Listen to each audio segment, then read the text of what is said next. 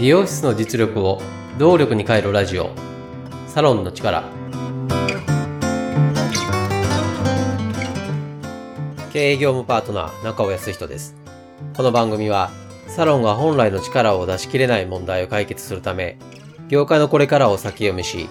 もともと備えているサロンの持ち味を見直し強みに変える未来志向の意見交換番組です。以前からフランチャイズサロンの動きが気になってたんで調べたんです。このフランチャイズサロンの動きを調べていると、これからのサロンのあり方が垣間見えたので、あくまで仮説としてなんですが共有したいと思いました。これがサロンの持ち味を強みに変えるヒントになれば嬉しいです。結論から言いますと、フランチャイズサロンの傾向には3つの節目があります。その節目ごとに説明します。一つ目の節目は、一般サロンから専門特化への移動です。フランチャイズっていうのは、もともとはのれん分けです。一般的なサロンが、のれん分けする過程で、フランチャイズという形式を取りました。フランチャイズ形式を取ったのは大きく2つの理由からだと思います。一つは同じサロン名、看板ですね。これを掲げるため。もう一つは宣伝広告や材料仕入れを安くする。求人や人材育成。経営業務の一部を代行するため。このことで独立する人にとっては認知度のあるサロン名を掲げられること、そして煩わしい業務が大幅に減ることになります。一方、フランチャイズ本部にとっては、売上に対しての数パーセントのマージンが入ります。このフランチャイズ形式の成り立ちから、これまでは一般サロンの形をとっていたんですが、専門特化の形をしたフランチャイズサロンが増えてきた。それが一つ目の節目です。ここでいう専門特化というのは、カット専門、カラー専門、またはその両方、カットとカラー専門、そういう形態をしたサロンです。言ってみれば、一般サロンのメニューの一部を専門特化したサロンです。この形態をしたサロンがフランチャイズ展開し増えてきました。その後、専門特化がさらに進んで、メニューが細分化されていきました。例えば、アイラッシュやアイブロウ、レディースシェービングなどです。ここで言えるのは、一般サロンがやらないメニューが増え、差別化されたことです。このように、専門特化したフランチャイズサロンが拡大していきました。次に二つ目の節目です。既存サロン経営者から異業種経営者への移動です。これまではあくまで美容室経営者がフランチャイズ契約していたんですが、二つ目の節目では異業種の経営者が参入するようになったんです。美容業界とは全く違う会社がサロン経営できるように、ノウハウはもちろん場合によっては商材も提供するフランチャイズモデルです。このフランチャイズ形式が登場することで異業種参入が容易になったんです。そして、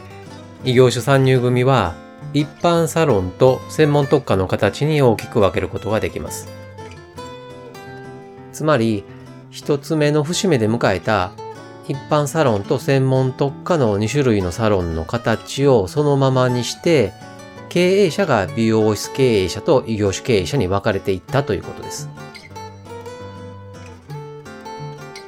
最後に3つ目の節目です。3つ目の節目では大きく軸が変わって、美容師さんを中心にした形になるのではないかと考えてます。美容師さん一人一人のライフステージに合わせて、業界離職することなくキャリアを描ける人材中心モデル。美容師さん一人一人が描くキャリアプラン、ライフプランに沿った働き方を提供するフランチャイズ。例えばママさん美容師や高齢の技術者がやりがいを持って安心して働ける。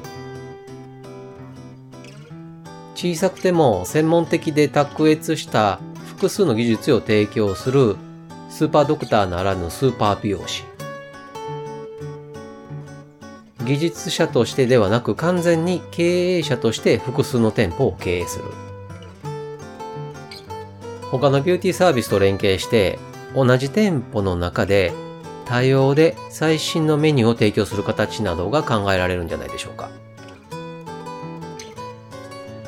ビジネスに合わせて人を採用するんではなく、今の人材に合わせてビジネスの形を変える。既存の美容室経営者も異業種から参入した経営者にも必ず人材流出、離職という課題に直面します。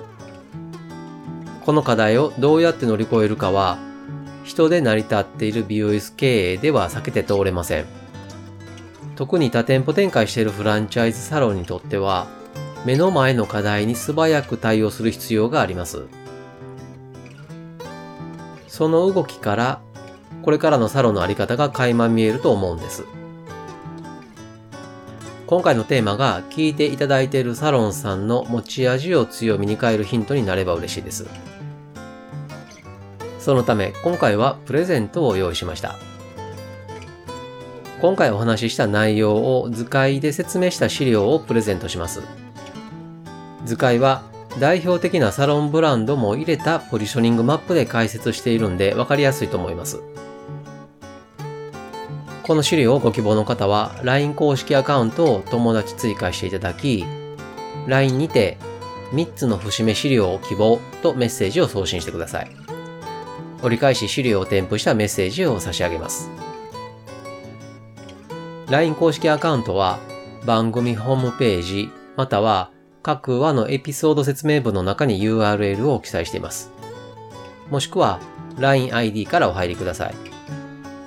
LINEID は、アットマーク 902tinkw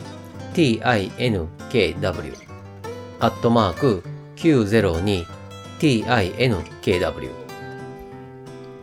サロンの力で配信している同じ内容を文章でも読みたいという方にはノートで公開しています。ノートの URL も番組ホームページまたはエピソード説明文の中に記載しています。それでは今回もサロンの力、最後までお聴きいただきありがとうございました。経営業務パートナー中尾康人でした。